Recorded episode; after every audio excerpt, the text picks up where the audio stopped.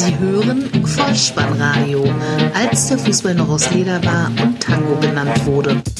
Herzlich willkommen und hallo zum Vollspannradio, der Podcast unter dem Motto, als der Fußball noch aus Leder war und Tango genannt wurde. Mein Name ist Dirk, auf Twitter unter @vollspannradio und @spike.dh unterwegs und ich begrüße euch ganz recht herzlich zur 173. Ausgabe des Vollspannradios, der VSR 147 mit dem Titel Neue Schwarzkittel, die Nachlese zum Spieltag Nummer 9.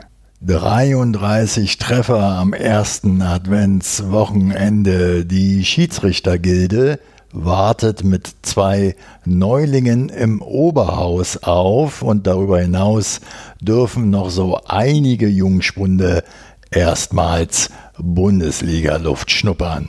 Gute Unterhaltung. Die Momente des Spieltages. Freitagabend 20.30 Uhr Flutlichtatmosphäre. Und ausgerechnet vor einem Spiel mit Beteiligung des Drittplatzierten der ewigen Bundesliga-Tabelle Werder Bremen will mir der Sportdirektor der Wölfe, Marcel Schäfer, im Matchday-Feature vom Streamingdienst The Zone den Gastgeber auf Teufel komm raus mit dem Begriff der Tradition nahebringen. VfL Wolfsburg gegen den SV Werder Bremen 5 zu 3, Halbzeitstand 3 zu 2 unter der Leitung von Schiedsrichter Christian Dingert aus Gries, dessen Oberlippe jetzt am Ende November ein stattlicher Schnurrbart zierte. Die Hausherren ohne Änderungen in der Startelf im Vergleich zur Vorwoche. Bei Bremen spielte von Beginn Osako für Sargent und Mbom für Möwald. Jedenfalls bis zur Minute 32, da änderte sich das wieder. Möwald durfte für Mbom ran.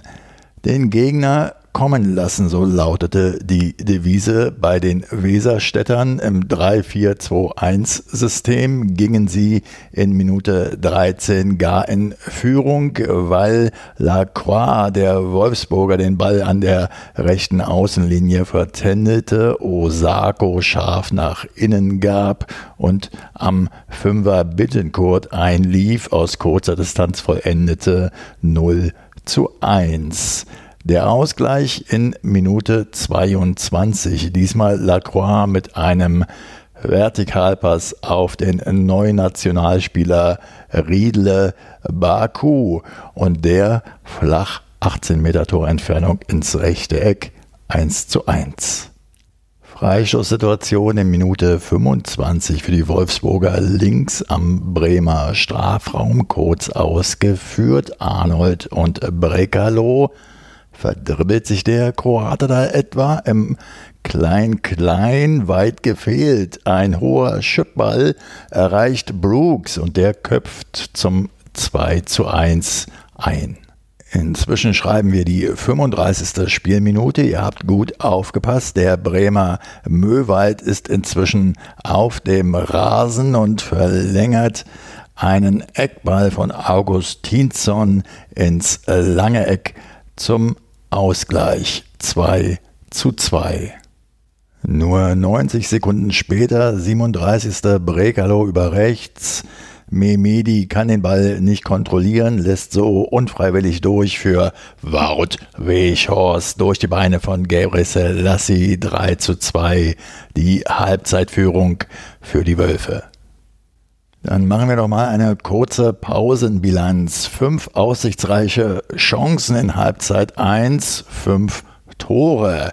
Vor Anpfiff der Partie waren in den Begegnungen dieser beiden Teams ligaweit die wenigsten Tore gefallen. Nun aber produzierten sie die torreichste erste Hälfte der bisherigen Spielzeit. Wieder Anpfiff 47. Osako schickt Rashica links steil, der gibt nach innen und Brooks eben noch vorne getroffen, trifft der Exertaner nun ins eigene Tor. Mit Hilfe des linken Innenpfostens steht es 3 zu 3. Das ist ja wie auf dem Rummelplatz hier. Jedes Los gewinnt, jeder Schuss ein Treffer. Doch es gibt sie tatsächlich, die Torgelegenheiten, die es nicht bis auf die Anzeigetafel schaffen. Wolfsburg spielbestimmend. Brekalo in der 55. Arnold in der 56. Aber auch die Bremer mit Rashica 59. und Bittenkurt 64. bleiben gefährlich. Die Führung dann durch den Mann dessen Saison es werden könnte, wenn sie es nicht schon ist. Wout Weghorst, 76. Spielminute, 4 zu 3. Die Stationen lauten Brooks, Schlager und links dann Roussillon, der mit einer Maßflanke Weghorst findet, Kopfball und die erneute Führung. Hatte ich eigentlich schon den Bremer Spieler Möwald erwähnt? 32. eingewechselt, 35. den zwischenzeitlichen 2 zu 2 Ausgleich erzielt, 80. ein taktisches Foul gegen Philipp begangen. Gelb-rote Karte, Werder in Unterzahl. Auf VfL-Seite wird in der 81. Bialek für Memedi eingewechselt und in der 82.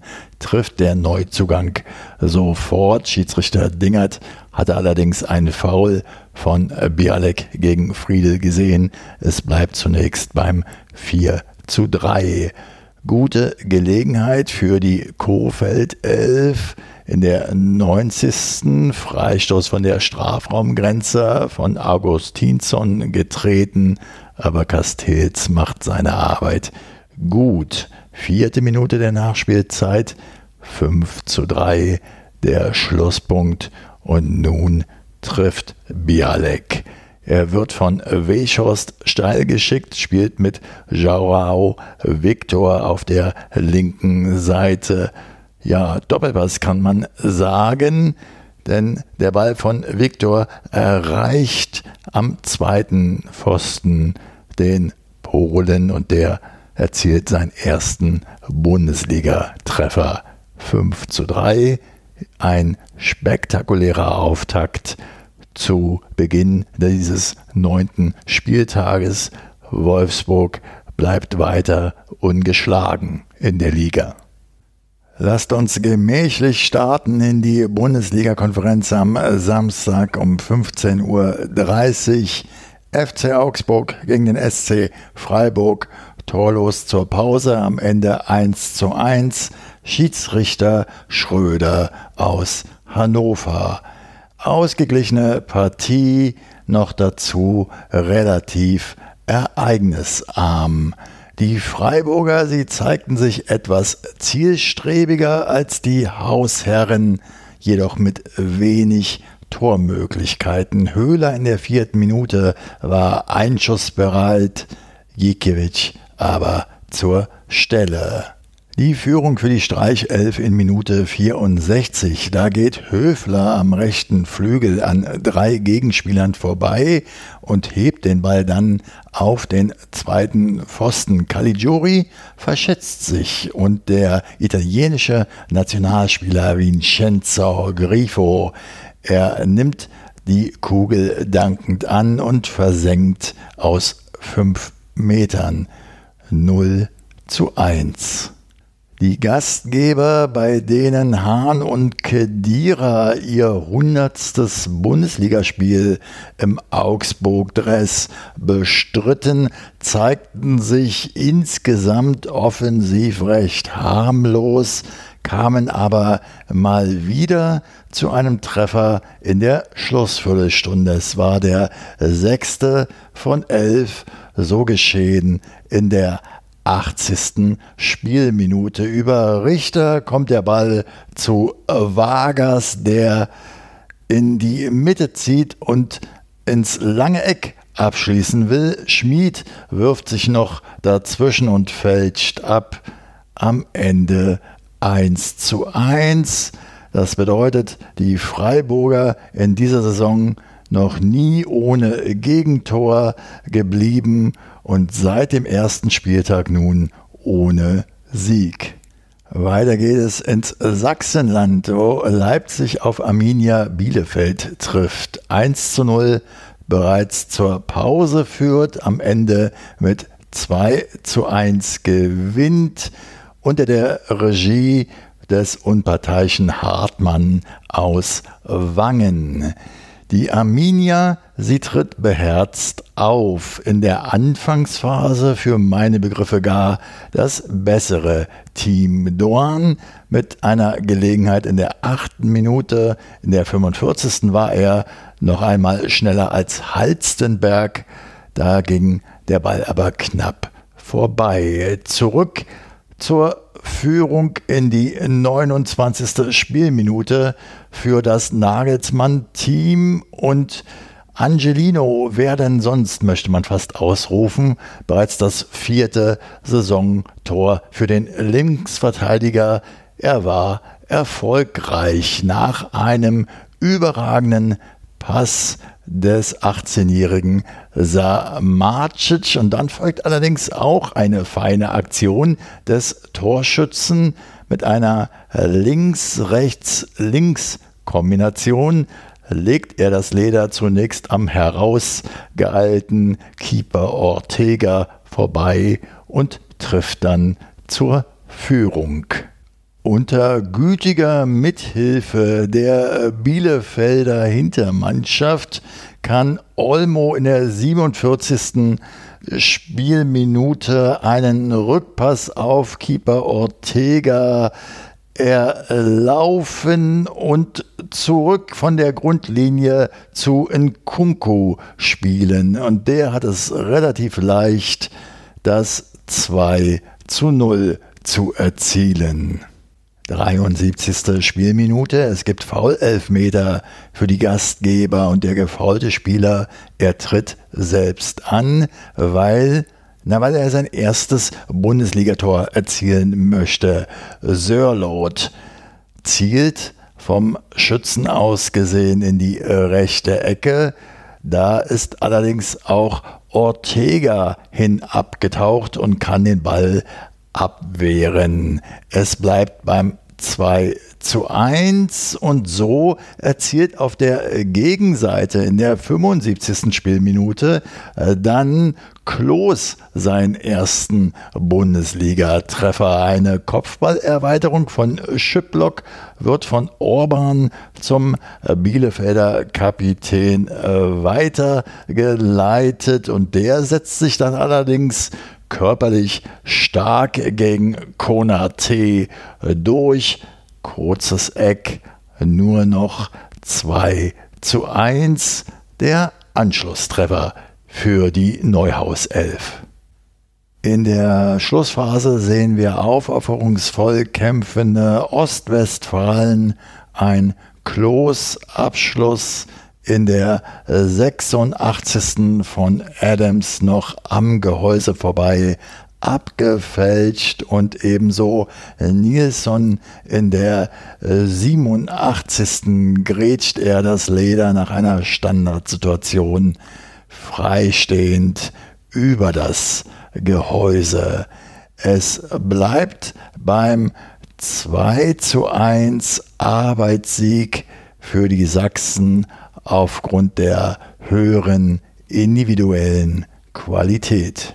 Waldspaziergang an die alte Försterei nach Köpenick. Der erste FC Union Berlin empfängt Eintracht Frankfurt 2 zu 2 nach 45, 3 zu 3 nach 90 gespielten Minuten. Und wir begrüßen einen Neuling als Schiedsrichter im Oberhaus. Tobias Reichel aus Stuttgart pfeift sein erstes Spiel in der höchsten deutschen Spielklasse.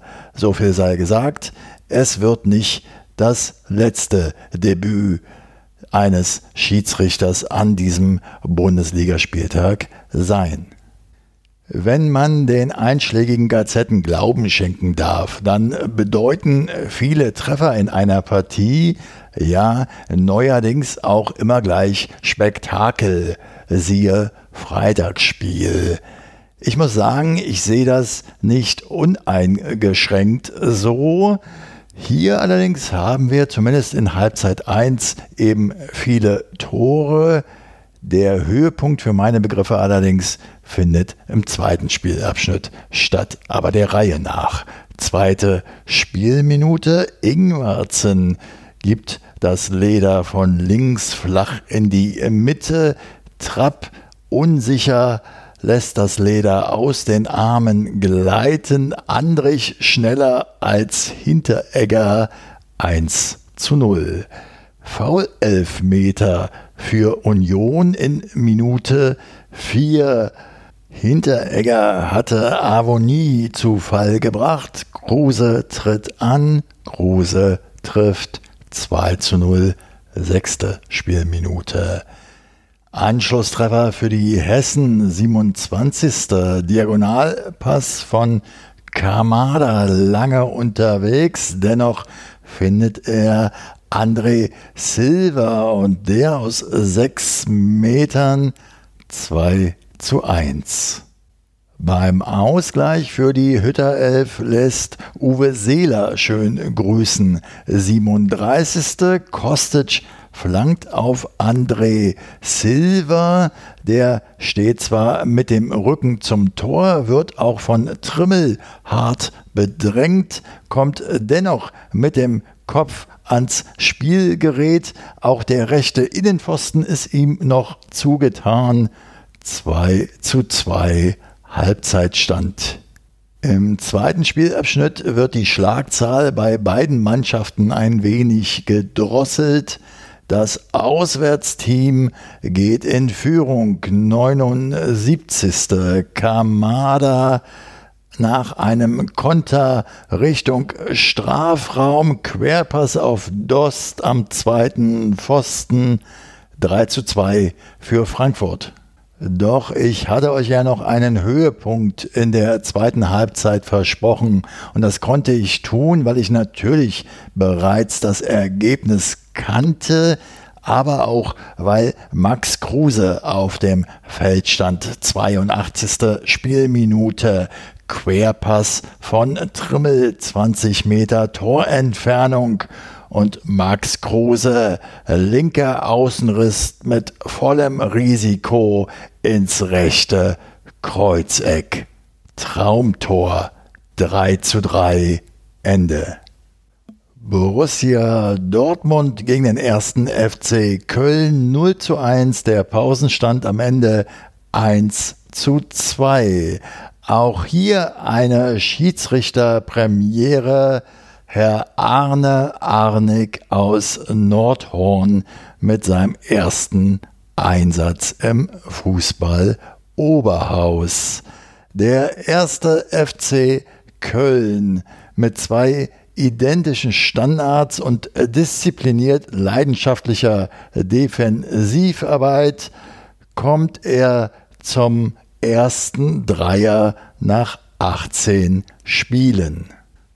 Obwohl die Dortmunder schon dominant auftraten, spielbestimmend waren und mit mehr Ballbesitz ausgestattet. Sancho trifft in der vierten die Latte. In der neunten Minute gibt es dann Eckball für den FC. Duda tritt den Ball.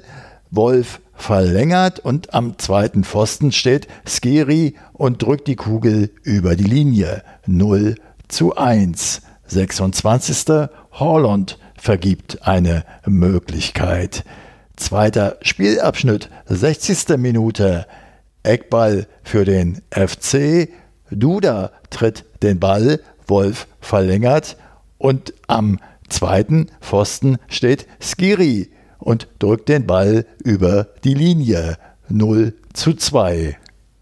Schwarz-Gelb versucht nun eine Menge, um den drohenden Schaden abzuwenden.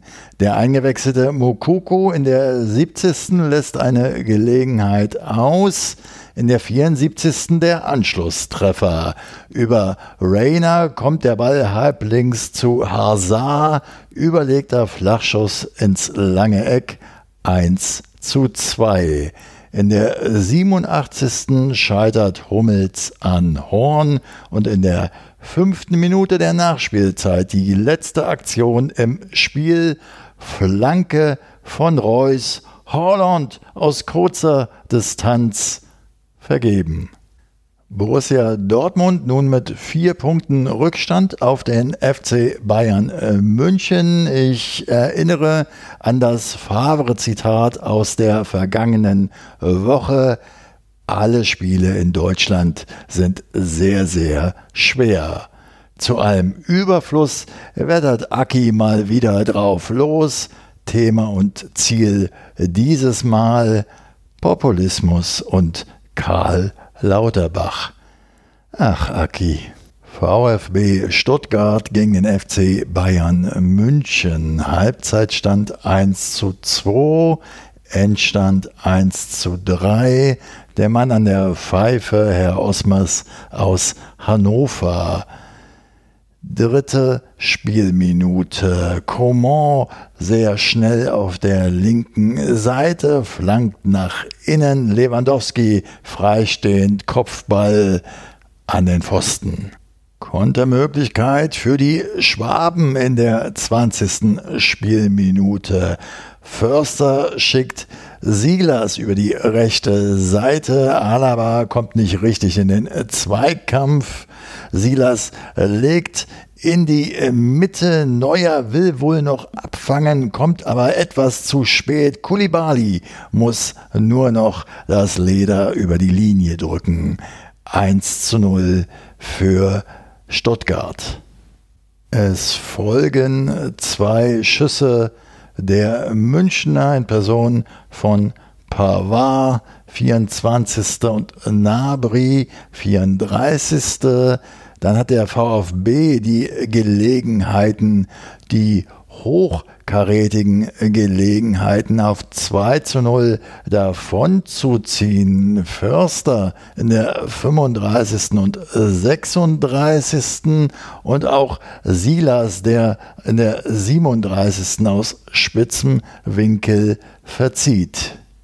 Dann macht es Förster besser und erzielt das vermeintliche 2 zu 1 in Minute 40. Endlich möchte man fast ausrufen, steht man den Jungs äh, mit dem roten Brustring nahe, doch Kulibali hatte Neuer zuvor am Arm gehalten und so zählt der Treffer nicht. Es bleibt beim 1 zu 1. Stattdessen geht der Rekordmeister noch vor der Halbzeit in Führung. Coman legt im Gegenstoß quer auf Lewandowski und dass der auch aus der Distanz treffen kann, zeigt er mit einem Schuss aus 20 Metern Torentfernung 1 zu 2 Pause. Nach Wiederanpfiff standen die äh, Münchner defensiv nun stabiler und gingen auch etwas ernsthafter und robuster in die Zweikämpfe. Bayern-Trainer Flick wechselte nach 69 Spielminuten dreimal aus, brachte unter anderem für Boateng den 18-jährigen Abwehrmann und Bundesliga-Debütanten Tanguy Nianzou von PSG gekommen. Auf Stuttgarter Seite kam Mangala in der 72. aus wenigen Metern zum Abschluss, schoss aber nur Süle an. Auch Kulibali kam in der 73. nach einem Anton Querpass nicht durch. Auch die Schüsse von Anton in der 85. Klimovic in der 86. und auch Kalajdzic in der 86. Spielminute waren nicht von Erfolg gekrönt. Stattdessen machen die Bayern den Deckel drauf. Nach einem Konter spielt Sané Douglas Costa an und der zieht von rechts nach innen und dann überlegt ins kurze Eck trifft er zum 1 zu 3 Endstand in der 87. Spielminute. Nach Betrachten dieser 90 Spielminuten möchte ich dem Aufsteiger durchaus einen engagierten und energisch laufintensiven Auftritt bescheinigen. Die Bayern verteidigen ihre Tabellenführung, fangen sich jedoch vier neue verletzte Spieler ein. Hernandez, Boateng, Tolisso und Martinez. Und so nimmt es nicht Wunder, dass ich heute im Kicker lesen konnte, was Flick, der Bayern-Trainer, zu sagen hat. Zitat, ich weiß, dass die Mannschaft gerade am Limit ist, aber es gibt nichts, worüber wir uns beklagen wollen, weil jede Mannschaft, die international spielt, die gleichen Voraussetzungen hat so Flick. Und weiter, es ist einfach eine enorme Belastung. Am Ende ist der einzelne Spieler der Leidtragende.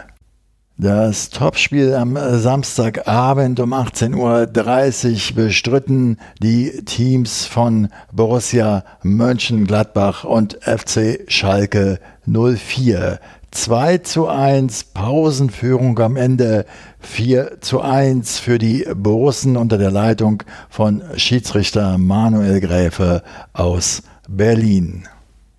Im Vergleich zur Vorwoche zeigt sich Königsblau in der Anfangsphase durchaus äh, mutig.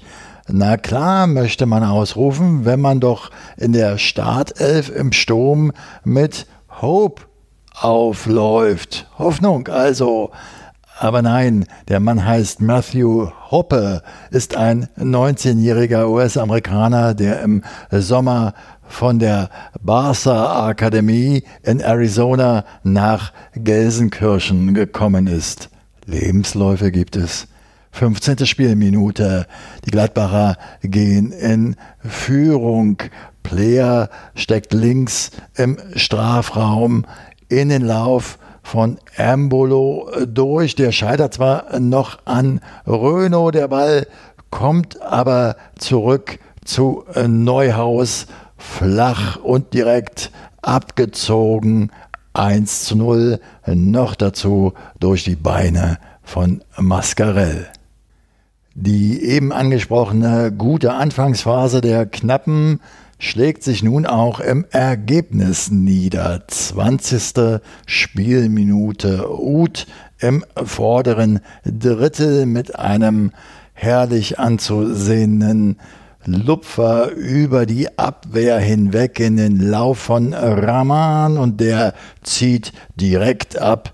Präzise rechts oben schlägt das Leder ein, 1 zu 1, verdienter Ausgleich fast gar die Führung für Schalke in Minute 28. Ein Freistoß von Uth nur an den linken Pfosten geschlänzt. Nun baut die Rose Elf aber langsam mehr Druck auf und stellt die Verhältnisse richtig. 36. Die Gladbacher kombinieren im Mittelfeld und der ein weiteres Mal überragende Neuhaus hat freie Bahn, gibt auf die linke Seite in den Strafraum. Dort ist Oskar Wendt zur Stelle, spitzer Winkel, Flachschuss links unten, zwei zu 1. Nach dem Seitenwechsel, 52. Spielminute, Freistoß von Hermann, linkes Halbfeld in den 16er.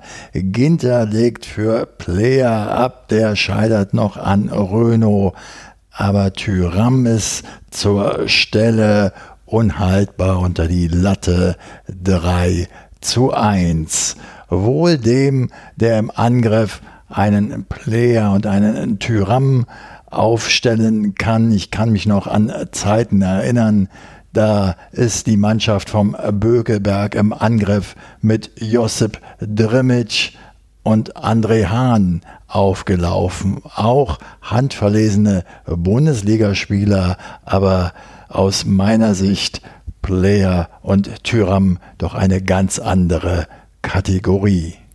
Die Begegnung ist spätestens jetzt entschieden. Möglichkeiten auf das 4 zu 1 gibt es zuhauf. Player frei vor Renault, 62. 66. ein Volley von Neuhaus, 68.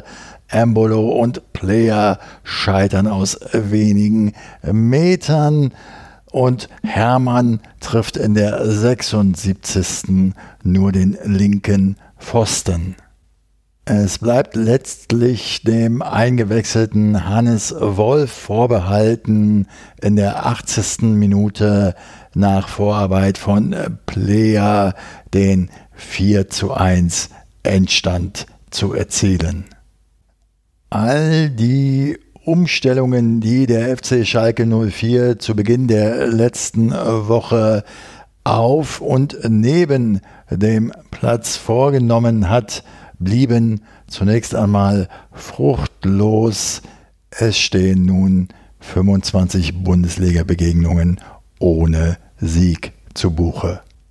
Im frühen Sonntagsspiel am ersten Advent kommen Bayer Leverkusen und Hertha BSC zusammen und trennen sich unter der Leitung von Schiedsrichter Schlager aus Hügelsheim 0 zu 0 unentschieden. Es war eine chancenarme Begegnung, in der sich beide Mannschaften weitgehend neutralisierten. Die Zweikampfquote nach 30 Minuten sprach für die Berliner 60 zu 40. Fernschüsse waren Trumpf. 31. Wirtz aus 18 Metern für Leverkusen harmlos. 32. über Wirtz kommt der Ball zu Demir bei. Diesmal sprechen wir von einer 30 Meter Torentfernung. Ein fulminanter Abschluss. Schwolo kann abwehren. 34. Bailey nimmt sich ein Herz aus etwa 23 Metern. Der Ball, er wäre wohl eh daneben gegangen, aber Schwolo geht auf Nummer sicher und klärt auf Kosten einer Ecke. Dem Pausenpfiff folgt das Pausenfazit. Beide Teams zeigen sich defensiv gut, offensiv war aber bei beiden noch Luft nach oben. Nach Wiederanpfiff folgendes Bild, das ich einmal mit den Worten des Kickers beschreiben möchte. Dort wird geschrieben, beide Kontrahenten behagten sich weiterhin wie zwei alte Boxer, die sich mehr umklammerten, als dass sie ins Risiko gehen wollten. Hüben wie drüben fehlte der Punch, um im Bild zu bleiben, so der Kicker. Beschränken wir uns also weiterhin auf Fernschüsse. 55. Demir bei mit einem 28 Meter Freistoß über die Mauer und auch am Tor vorbei. 67. Wir haben 19 Meter Torentfernung. Es wird knapper. Demir bei Freistoß drüber. 70. Spielminute. Ein Gangkamm kommt auf Seiten der Berliner für Luke Bacchio, der defensiv erstaunlich gut mitarbeitete in diesem Partie und Lecky für Piontek. In der 75. sehen wir ein weiteres Debüt an diesem Bundesliga-Wochenende für Hertha BSC kommt für den verletzten Alderette der 18-jährige Marton Dardai, Sohn des ehemaligen Hertha-Trainers Paul Dardai. Schon in der zweiten Minute der Nachspielzeit, 90 plus 2 also, begeht dieser ein eher unnötiges Foul, das zu einem Demirbei Freistoß führt und in dessen Anschluss gibt es ein Lars Bender Kopfball, der die beste Chance der Werkself darstellte. Ganz am Schluss noch ein Kopfball von Gangkam, den können wir als einzige Torannäherung der Berliner in Halbzeit 2 durchgehen lassen. 0 zu 0 also, keine Tore, meine Erkenntnisse des Spiels. Bayer gewinnt nach Ecken 6 zu 1 und bleibt weiter ungeschlagen in der Liga. Hertha BSC kann doch über 90 Minuten konzentriert spielen und siehe da, gleich kommt ein zu Null heraus. Marton Dardai feiert sein Bundesliga-Debüt. Herzlichen Glückwunsch. Und die letzte Erkenntnis, die Belegschaft der Pillendreher kann am Montag unbehelligt von Schmähungen oder Häme den Weg Richtung ehemaliges Schering-Gelände am U-Bahnhof Reinigendorfer Straße im Berliner Bezirk Wedding antreten und das Werkstor wohlgemut durchqueren. Die Pflicht, die einzig brennende Kerze auf dem Bundesliga-Adventskranz nach Schlusspfiff und vor dem Schlafengehen auszublasen obliegt den Mannschaften des ersten FSV Mainz 05 und der TSG 1899 Hoffenheim. Die treffen in der letzten Begegnung des Spieltages aufeinander. Die Mainzer gehen mit einer 1 zu 0 Führung in die Kabinen. Am Ende steht es 1 zu 1. Der unparteiische Herr Stegemann aus Niederkassel. Die Rheinhessen machen zunächst mehr Druck auf den gegnerischen Kasten. Achte Spielminute, Kopfball von Marteta in Richtung linkes Toreck. Baumann, der TSG Goalie, macht sich ganz lang und lenkt die Kugel mit einer Hand gerade noch oben auf das Tornetz. 13. Boetius aus spitzem Winkel, Baumann wehrt ab. 14. Mateta in Höhe links des Elfmeterpunktes frei, kommt er zum Abschluss, aber deutlich zu hoch. In der 20. sehen wir die erste Gelegenheit der TSG. Posch kommt zum Kopfball am 5-Meter-Raum. Zentner im Stile eines Handballtorhüters lenkt den Ball mit dem linken Bein gerade noch so ins Tor aus. Die Mainzer gehen in Front in Spielminute 33. Langer Ball aus der eigenen Hälfte. Der Mateta findet dieser legt zu Boetius ab, der dann nach innen gibt und dort vollstreckt Robin Quaison zum 1 zu 0.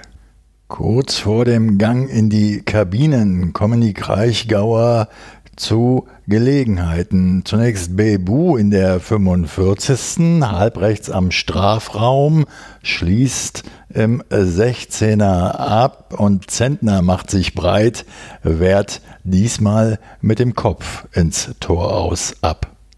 Wir befinden uns bereits in der zweiten Minute der Nachspielzeit der ersten Halbzeit, 45 plus 2, also nun fällt ja doch endlich der Ausgleich, oder?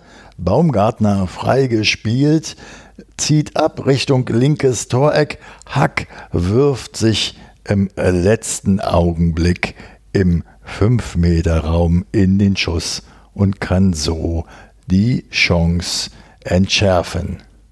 Was sich zum Ende der ersten 45 Spielminuten angedeutet hat, setzt sich nach wieder an Pfiff fort. Mainz macht nach vorn viel zu wenig und die TSG nun mit mehr Ballbesitz. Bebu wird in den 59. von Samaseko freigespielt, zieht sofort ab, aber sein Abschluss segelt deutlich am Kasten vorbei. Oft genug hat er es ja in diesem Spiel schon probiert und nun ist es endlich soweit. Die Stationen lauten Kramaric und links am Strafraum Cessignon, der an den 5-Meter-Raum flankt. Dort läuft Bebu ein und direkt mit dem Außenriss an Zentner vorbei ins rechte Eck zum 1 zu 1. 62. Spielminute. Es folgt ein von den Gastgebern in die Tiefe gespielter Ball. Mateta ist plötzlich durch und trifft nur den Pfosten. In der 80.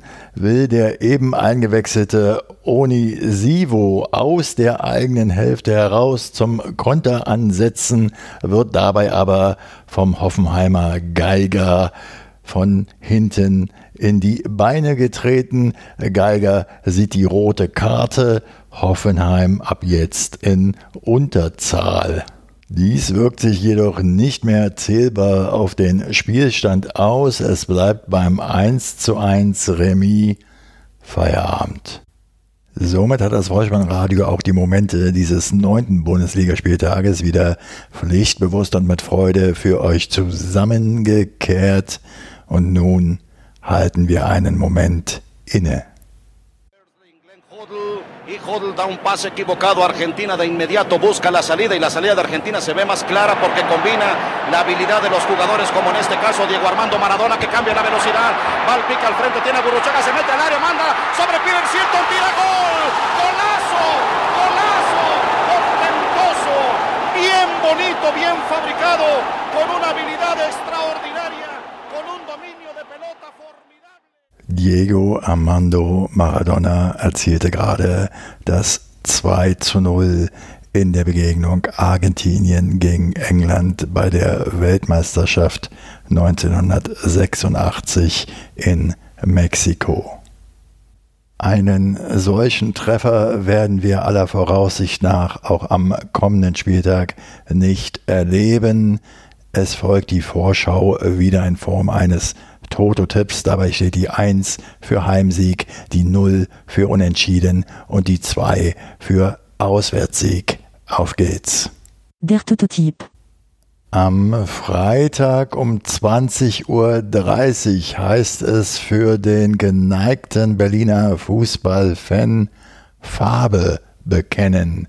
Hertha BSC trifft auf den ersten FC Union Berlin 0.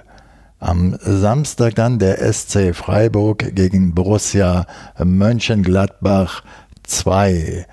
Arminia Bielefeld gegen den ersten FSV Mainz 05 0. Der erste FC Köln trifft auf den VfL Wolfsburg 0. Eintracht Frankfurt gegen Borussia Dortmund 2. Der FC Bayern München gegen Leipzig 1 und am Sonntag Werder Bremen gegen den VfB Stuttgart 1. Der FC Schalke 04 empfängt Bayer Leverkusen 2 und ein Montagsspiel gibt es TSG 1899 Hoffenheim gegen den FC Augsburg 1. In der fußballfremden Abschlussempfehlung gibt es in dieser Woche etwas auf die Ohren für euch. Es geht um Internetradios. Ein alter Hut, denkt ihr vielleicht, gar keine Frage. Jeder hat ja inzwischen so seine favorisierte App, mit der er die Lieblingsradiosender ansteuern kann. Dennoch möchte ich euch die Website radio.garden empfehlen. Einfach deshalb, ich habe sie in dieser Woche selbst entdeckt und finde, sie hat eine ganz, ganz feine Benutzerinnenoberfläche. Es erscheint ein Start-Button. Wenn ihr diesen drückt, dreht sich eine Weltkugel mit zahlreichen grünen Punkten darauf und wenn ihr diese ansteuert, könnt ihr sehr, sehr einfach weltweite Radiostationen empfangen. Sehr abwechslungsreich, wie ich finde. Mir gefällt das ausgesprochen gut. Wenn euch dieser Podcast gefallen hat, dann lasst es mich wissen. Ihr findet alle Kontaktmöglichkeiten und Unterstützungsmöglichkeiten auf der Website des Vollspannradios bolzen und ruppen.potspot.de folgt dem Vollspannradio auf Twitter und abonniert diesen Podcast kostenfrei, denn so verpasst ihr keine weitere Episode. Das Wichtigste aber ist, empfehlt das Vollspannradio gerne weiter, denn das hilft ungemein, diesen Podcast noch sichtbarer zu machen. Ich bedanke mich für eure Zeit, für eure Aufmerksamkeit und euer Vertrauen in diesen Podcast und verabschiede mich auch heute wieder mit dem Hinweis für den Fall, dass ihr die Kugel mal wieder selbst im Netz unterbringen wollt. Kopf, Innenseite, Außenriss und Hacke.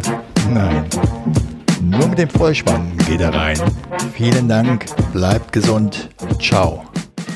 Sie hörten Vollspannradio. Vollspannradio. Vollspannradio. Vollspannradio. Vollspannradio.